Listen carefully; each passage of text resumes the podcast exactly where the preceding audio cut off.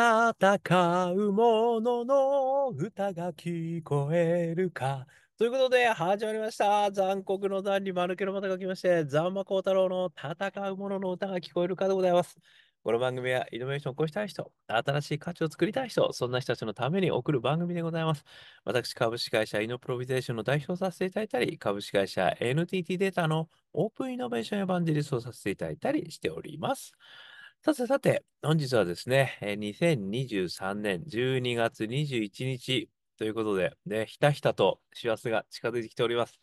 大掃除はされましたか皆さん。ね、私はまだまだでございますけども、さあ、師走、ね、年末に向かって頑張っていきましょう。ということで、今日はですね、あのー、また非常に面白いお話をさせてあの、聞かせていただきましてですね、あのー、よくデザインシンキングの中で、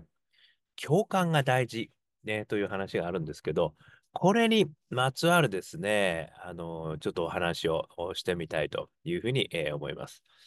えー、こちらネタの方はですね、あのー、100分で名著、私の大好きな番組でございますけれども、えー、E テレ東京ですね、えー、名著135、山水人経論問答ですかね、中井長民さんの、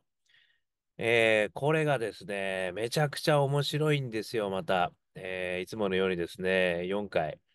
ね、え、やられることになるんですけれども、あのー、あ、違う、これ、山水人競輪問答。山水人競輪問答ですね。これ、あの、まあ、3人の方が出てきてですね、で、その、か、1人はこう、あの、豪傑な、えー、豪傑くんという方が出てきて、あの、要は、もっとこうね、あの、いろんな土地を、あの、取りに行けみたいな。話をする人は、その、冷静な、あの、名前忘れちゃったけど、あの、ちょっとこう、インテリっぽいこと方がいてですね、いやいやいやいや、もっとね、あの、冷静に、あの、きちっとやらなきゃダメだよみたいな話されるんですけど、あの、まあ、その中の、こう、中庸をとってですね、えー、この、長民さんが、あの、もう一人の、飲んだくれの先生として、こう、出てくるんですけど、あの、まあ、それがね、やっぱりこう、洋楽紳士って書いてますね。えー、豪傑君と洋楽紳士、えー、学のある、まあ、学者的な人ですね。それとこの南海先生。これのめちゃくちゃ面白い。すごくわかりやすいんですよね。でもやっぱりその、ある意味その政治というか国の行方をどういうふうにしていったらいいんだってことを、ものすごく極端な、この洋楽紳士と豪傑君、そして、えー、南海先生というですね、非常に面白いんですよ。これ、あ、こんなに読みやすいんだと思ってびっくりしたんですけど、その中でですね、これにあの読み解く、えー、先生としてですね、えー、平田織座さんという劇作家の方がですね、ここにこう入ってきていただいて、で、えー、その方がですね、こう読み解いていただくと、えー、いうことなんですよね。もちろん、伊集院光さんもいるんですけど、私は大好きなんですよ。で、その中でですね、この平田織田さんが、これ読み解くときに一つの考え方の鍵を教えてくれるんですよ。これがすごく面白かったんですよ。お話しますよ。じゃあ引用させていただきます。でこういうこと言ってました。えシンパシー、かっこ同情ですね。というのは、かわいそうな人がいたときに、かわいそうだな、と心から思う、そういう感情です。これも大事なんですけど、エンパシー、かっこ共感っていうのは、全然価値観の違う人が、なんでそんなこと言ったんだろうとか、なんでそんなことをしたんだろうということを理解しようとする態度や技術のことを指します。同意はしないけど、理解するということがなかなか苦手な方が多くて、日本は特に一緒にならないと理解したことにならないと思っちゃうんですよねってことでしたんですよ。うわ、これめちゃくちゃその通りだなと思って。いや、よくですね、まあよくっていうか、私はね、あのー、やっぱりそのデザインシンキングにね、あの共感が必要ですという話もしますし、自分自身もね、なんとか共感しようと思って、こういろんな人たちに話を聞いたり、いろんなエスノグラフィーをしたり、いろいろやるわけじゃないですか、みんなね。で、その中でこう課題を発見して、あ、こういったことがね、私もね、共感しました。みたいなね。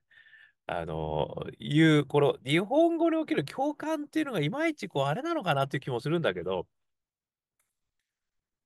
共感っていうとなんか映画を見てね、あの、いや、あの、あの恋人たちに共感したよね、とかね。なんか、なんかもう、感情移入しちゃってさ、みたいな。思わず泣いちゃったよ、みたいな。まあ私なんかあの、レ・ミゼラブルにはもう号泣して立てなくなってしまったんですけど。あれはあの、切ないね。あの、なんでしたっけ、女性ちょっと名前忘れちゃったけど、まあそれもそうだし、あとは、こう対立するお互いの正義でね、警官の人とか、あの、その子、ジャンバルジャンもね、もちろん共感するんだけども、でもそれ以外の人たちにもものすごい感情移入できるわけですよね。それが素晴らしくこう描かれてる。だからこそ名作なんですけども、そのそれぞれの人たちの気持ちにね、こうなれると。だから共感したみたいな言い方するんだけど、ちょっと違うよって言ってるんですよね、これね。これはね、どっちかっていうと、それは同情の方なんですよ。同情っていうとね、これもね、いまいちね、ちょっと日本語は、これもうちょっと違う方がいいのかなって気もするんだけど、シンパシーっていうことですね。シンパシーを感じるってよく言いますけど、やっぱりその、その人の気持ちになる、なりきれる。もうよくわかる。これがやっぱりシンパシー。でも、共感って違うんですよって言ってくれてるんですよ、これ、織田さんは。ね、共感とその同情、ね、それ、なんか同じだと私はもう本当、感覚的にはね、ついつい考えがちなんですけど、違うんだと。共感っていうのは必ずしも、その人の気持ちがわからないよってことなんですよね。要は、同意できないよって言ってるんですよ。これ、そのエンパシーとシンパシーの違い。これちょっと私、目からボリッと鱗落ちたということで、まあ、3つ、ね、あの、今日は、あの、お話ししてみたいと思います。つまりですね、その、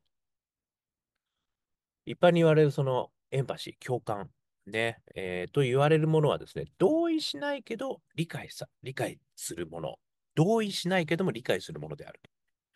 ということだってことなんですよね。これがすごく大事なんだよってことなんです。で、その道のりをね、ちょっと私なりに3つ考えてみましたということでございます。1つ目。同意しないけど、一点は聞く。ちょっと書いちゃった。同意しないけど、一旦は聞く。これがまずは大事なんだってことなんですよね。だからいろんなところにこう市場調査とかね、あのいろんな人の話をね、とにかく現場100回で聞きに行けって言うじゃないですか。でもなんかあの人言ってること全くわかんなくてさ、ってもう、ま、何一つわかんなかった。なんであんなこと言ってる全然理解不能。これって同意しないってことですよね。同意できないことですよね。でも実はそれがすげえ大事ってことなんですよ。それを聞くことがまず大事。これがね、あの、やっぱこれをやるためには、あの、ジョン・キースさんが言っているネガティブ・ケーパビリティとかがすげえ必要なんだなと。いや、全然わかんない。全然わかんないけど、まずは、あの、聞いてみますと。ね。ああ、そうですか、そうですね。そうなんですね。全然わかんないって、ここ頭の中で思いながら それでも聞き続けるっていう。これこそまさにネガティブケーパビリティですよね。答えがわかんない。何を言ってるかもわかんないけども、とにかく、あの、まずは伺わせていただきますと。ね、これ、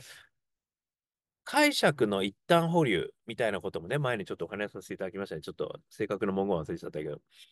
解釈するのを一旦保留すると。つまり、自分が同意するとか同意しないとかっていうことも、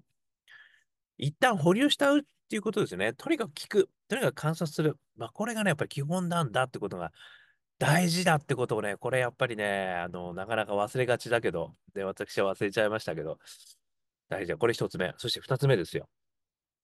なぜ違うかの深掘りなんですよね。これがめちゃくちゃ大事だってことですよ。なんでこの人が言ってることは俺は全然わかんないんだろうですよね。な、なんでそういうふうに思うんですか？ね。なんでそういう状態に、あの、なります？ななんでそういうふうに思いますか？っていう。こここそですね、まさにこう、なぜなぜ分析のあの発揮する場面ですよね。6回は聞けと。ね、トヨタ式なぜなぜ分析。しかもなぜなぜ分析はただ単になぜなぜ聞いてるわけじゃねえと。それ感情として言ってるんですか？とかね。え、それは社会構造に対する何かこうあるんでしょうか？もしくは抑圧されてる何かがあるんでしょうか？もしくは何かね、あのー、わかんないけど、そういうこう、横軸に髭出せって話しましたよね、私ね。タブー、ね、タブーがあるからですか？とかね、なんかそういうこう聞き方をすることで、なぜなぜを縦軸だけでこう言ったら、つまんないものになっちゃいますからね、横軸に髭を伸ばして、いろんななぜをする。ね、いろんな。まあ、それが大事だという話もまあまあしましたけど、やっぱりこれね、なぜなぜ分析、これすげえ必要だってことなんですよね。つまり、なぜ、まあ、言ってみればなぜ私は同感できないだろう、同意できないだろう。これがすごいキーになるってことですよ。だから、だからその、やっぱり自分自身ね、とこういうふうには思うんだけどっていう、その、ところがね、あの、必要なんだけど、なぜ、ね、あの、それはできないのか。で、私は、あの、わからないのかということがね、やっぱり大事だというところなんですよね。まあ、これはある意味ですね、その自分なりの仮説がね、そこにあるかどうかってこともやっぱり大事なんですよね。やっぱりこれ、なぜなぜ分析するときには、その、やっぱり仮説自身がね、あの、ないと、そのな、なんでなんだ。いや、例えばこういうことってどうなのとかね、いう話が、これが非限になるんで、あの、どんどん出せないと、えー、いうことがあダメだということなんですね。そして三つ目。これがですね、やっぱりすごく大事なんですけど、あの、同意できないけども、納得できるとこまでいかなきゃいけないってことですよね。それが共感である。それがエンパシーである。っていうことだと思うんですよね。だから同意できなかったんですよねって、それだけで終わっちゃうと実はダメであると。なぜ同意できなかったのか自分は。でもその人がなんかそうやって言っている。そこに何の理由があるのか。それをなぜなぜ分析して、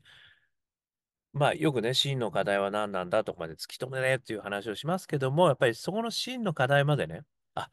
そうかと納得しできなきゃダメですよ。あの、要は同意できなくていいけど納得する、納得できるとこまでやる。それはね、真の課題を突き止めるっていうことになると思うんですよね。やっぱりそこまでいかないとダメであると。これがね、やっぱりすごくこのエンパシーという共感のプロセスにはすごく大事なんだなっていうことを、まあ、改めて思ったっていうことですね。そして、ここから最も大事ってさっきも言ったような気がしますけど、同意できないけど納得したことがあるじゃないですか。じゃあ、その同意できないことと自分が思ってることのギャップあるわけでしょ？このギャップ埋める何かがあるのかなってことなんですよね。これこそがですね、私、イノベーションの種になるというふうに思うわけですよね。で、ここに、あの、まあ、インサイトを持ってくると。ね、あの、その、納得できないけど、いや、じゃあ、共感できないけど納得したよと。いや、確かにね、彼の論理、彼女の論理だったらこうなるよ。で、これがやっぱり思ってることなんだねってことがわかる。でも、納得できない、納得じゃなくて、あの、同意できない、そこのギャップなんだ。で、そのギャップを埋める、こういうことができると、実はもっと新しい、まあ、ある意味これはヘーゲルの言うところの、まあ、対立ではないけれども、全く違う意見に関する第三の意見、ね、超越した意見を出す。それぞれ否定しなくても超越した意見を出す。まあ、こういうことがですね、できると、